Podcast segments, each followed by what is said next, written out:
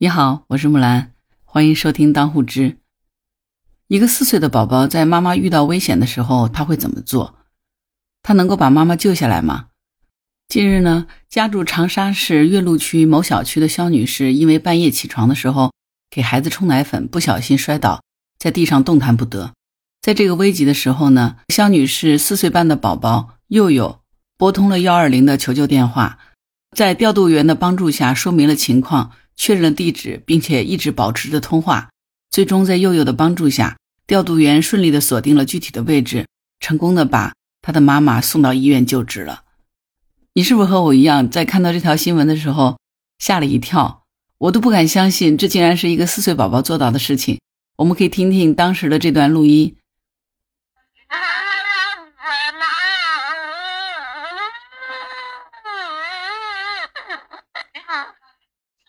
我人在在家呀在哪里在哪里在哪个小区你住在哪里啊我不记得了呀啊妈妈在跟前你要救你妈妈的话你要快一点呀你要坚强一点好不好你你是在岳麓区是不是嗯好的那我们现在就开救护车过来了啊。是不是很惊险？我听到孩子哭声的时候，真的心都要碎了，急得不行。这件事儿具体是怎么样的呢？原来在十六号凌晨三点零二分的时候呢，长沙市的幺二零急救中心值夜班的调度员沈素云接到了电话。喂，这里有人摔跤了，他就问说在哪里呀，在什么位置？对面的电话呢就嗯嗯了半天，说出在家里，然后就一直是哭泣的声音，呼救的人的声音断断续续的。沈素云觉得对方不能够清晰的描述地址，就一个劲儿引导他，就问他你旁边还有其他人吗？你让旁边的人接电话好不好？结果没有想到那边很稚嫩的声音突然就抑制不住的哭喊了，说还有人，两个人。断断续续的声音突然开始叫妈妈，我妈妈要死了，妈妈马上要死了。然后就是孩子不停的哭泣。这个时候呢，接线员就意识到了这个呼救的人可能是一个非常小的小朋友，于是呢，他就赶紧就问这个孩子说：“你住在哪里呀？哪个小区？”可是孩子就一直在哭，说我不记得。然后呢，接线员就继续引导他说：“你刚才不是说旁边有两个人吗？”那你旁边的人接电话好不好呀？可是小朋友就回答他说他不接。接线员沈素云就很耐心的引导着小宝宝说：“那他为什么不接呢？你把手机给旁边的人。”然后他就在话筒里听到小朋友在那边说：“妈妈，你快点接电话！妈妈，你快点，快点起来！”电话里就持续传出孩子无助的哭声。接线员沈素云也是一个宝妈，她听到这里，她觉得心都要碎了。然后她就突然意识到了，这个小宝宝口中的两个人指的其实就是他自己和他妈妈，而此时此刻呢，可能只有小宝在妈妈的身边。于是呢，他就慢慢的问孩子，了解到呢，孩子才四岁半，而孩子的妈妈是摔倒在地，好像不能动弹，也不能说话。接线员尝试着通过小宝宝获取其他家属的联系方式，就问他说：“宝贝，你知道家里其他人的电话吗？”你告诉我爸爸的电话，你知道不知道？结果没有想到，孩子回答说：“我只知道妈妈的电话。”然后非常流畅的就背出了妈妈的手机号码，但是孩子却依然无法说明他所在的具体位置。接线员就一边安抚小宝宝，一边在想办法说如何才能获取地址。他就让小朋友不要挂电话，看他能不能去打开门，去敲敲邻居的门，好不好？让邻居来告诉阿姨地址在哪里，好不好？然后还不断的鼓励孩子说：“宝贝儿，你要坚强一点，快点去敲门，让他们来告诉我你在哪里。”经过反复尝试，都没有能够有效的获得孩子和他妈妈具体的位置。后来在通话第五分钟的时候，接线员就联动了幺幺零的指挥中心，向公安民警申请确定孩子刚才报的号码的位置，同时他还在幺二零的调度系统里进行检索。结果呢，检索到了一条二零一九年的呼救记录，于是呢，他就开始和小宝去确认在幺二零平台上登记的当时的地址，说：“宝贝儿，你们家里是不是在什么什么小区？”电话里的小朋友就很干脆的回答：“是的。”然后他就接着说：“你们是住在六楼吗？啊，是几栋，呃，一单元的六零二，对不对？”小宝就很明确的回答：“对。”终于，接线员成功的唤起了小朋友的记忆，确认了具体的位置。随即呢，他就立刻调派了最近的救护车前往现场。不久以后，财贸医院急救站的侯海志医生就反馈，小宝的妈妈肖女士成功获救了。这个事儿结束了以后呢，过了两天，调度员通过电话回访得知，是小宝的妈妈肖女士经过治疗已经康复出院了。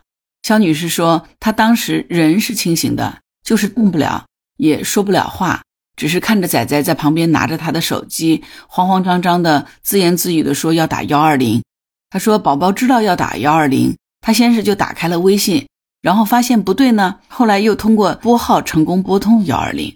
肖女士说，她觉得孩子非常勇敢，她也非常感谢调度员的细心和耐心。她没有想到她的宝宝只有四岁半的佑佑救了她的命。这个故事真的是惊心动魄的哈！我觉得虽然只有几分钟的时间。但是整个的这个过程呢，真的是惊心动魄的。我不知道你跟我想法是不是一样哈？真的想为这个四岁半的佑佑点赞。但是我觉得更要给他的妈妈也点赞。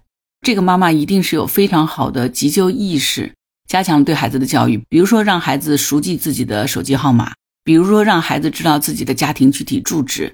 虽然孩子因为慌乱没能够报出家庭的地址，但是。孩子的妈妈肯定是平时有意识的让孩子背诵过家庭住址，才会让宝宝在最终可以很明确的确认自己的住址，从而让妈妈得到了及时的救治。所以，其实有意识的对孩子进行一些急救的这个知识的教育是非常重要的。那关于这一点呢，我觉得现在做的特别好哈，就是因为网上可以搜到非常多的关于如何教宝宝进行急救知识学习的这种动画片或者是纪录片。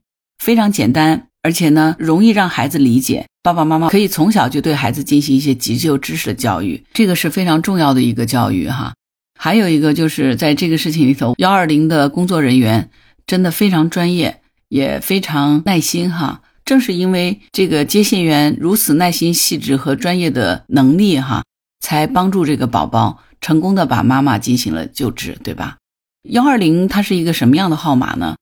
幺二零是中国大陆的急救电话号码，它是一个全国统一的急救号码。这个号码属于特殊号码，是不收取任何费用的。发达国家其实都有全国统一的急救号码，比如美国是九幺幺，日本是幺幺九，英国是三个九，它是免费的。遇到特殊情况，真的是能够救命的哈，这是一个救命的号码。我不知道你有没有看过去年的一条新闻？去年的十二月十一号，在江苏南通，有一名出生仅仅两个月的婴儿，因为咳嗽的时候气管被卡住了，在家里就突然窒息了。孩子的妈妈当时紧急拨通了幺二零的救护电话，在调度员沉着冷静的指导下，最终对孩子进行了抢救，宝宝成功获救了。那我们可以来听听当时的这段录音。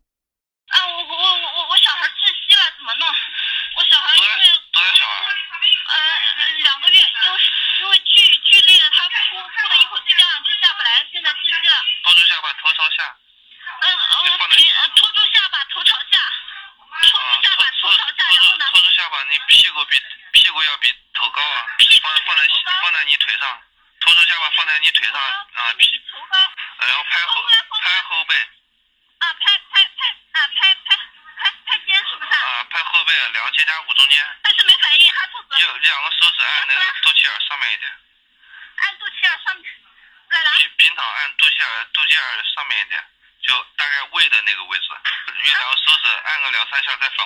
这可能弹弹卡呛住气管了，照着做。谢谢你，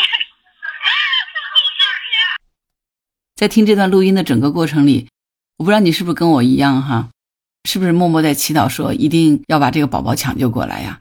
啊，真是万幸哈，孩子最终获救了。这个接线员他的名字叫庄琳琳，非常沉着冷静哈，最重要的是非常专业，教孩子的妈妈用海姆立克急救法对宝宝进行抢救。而且，整个过程当中，一直用最冷静的状态，对这个妈妈紧张的情绪起到了非常好的安抚作用。真的非常感谢这些守在生命热线上的调度员哈，用他们的专业和耐心挽救了一个个鲜活的生命。虽然说幺二零的接线员都是受过专业训练的人员，但是呢，作为拨打幺二零报警的我们，如果能够更专业的拨打好这个电话，是不是能够帮助接线员更好的给我们提供救助呢？所以你知道怎么样正确的拨打幺二零吗？首先呢，幺二零是可以直接拨打的，就是如果我们在当地进行求救的话，我们不需要拨打区号，可以直接拨打幺二零即可。那么你接通电话以后呢，医护人员就会说：“您好，请讲。”那你就应该要迅速的报出姓名和电话号码，然后呢，报出这个就医者的姓名、年龄、性别、电话号码。再接下来呢，就要说明。这次你拨打这个电话就医的原因，比如说可能是因为骨折、头痛、腹痛，或者是突然晕倒等等原因。然后呢，你要说明这个病人所在的具体的位置。如果不知道具体的地址，就要说出旁边明显的建筑物，以方便查找。总之，你的位置要越详细越好。抢救的时间是最关键的，越早越好。这个时候，生命是以分钟在计算的，真的是在和时间赛跑。还有一条非常重要的是，我们切记不要先挂电话，一定要等到对方挂掉电话以后，我们再挂电话。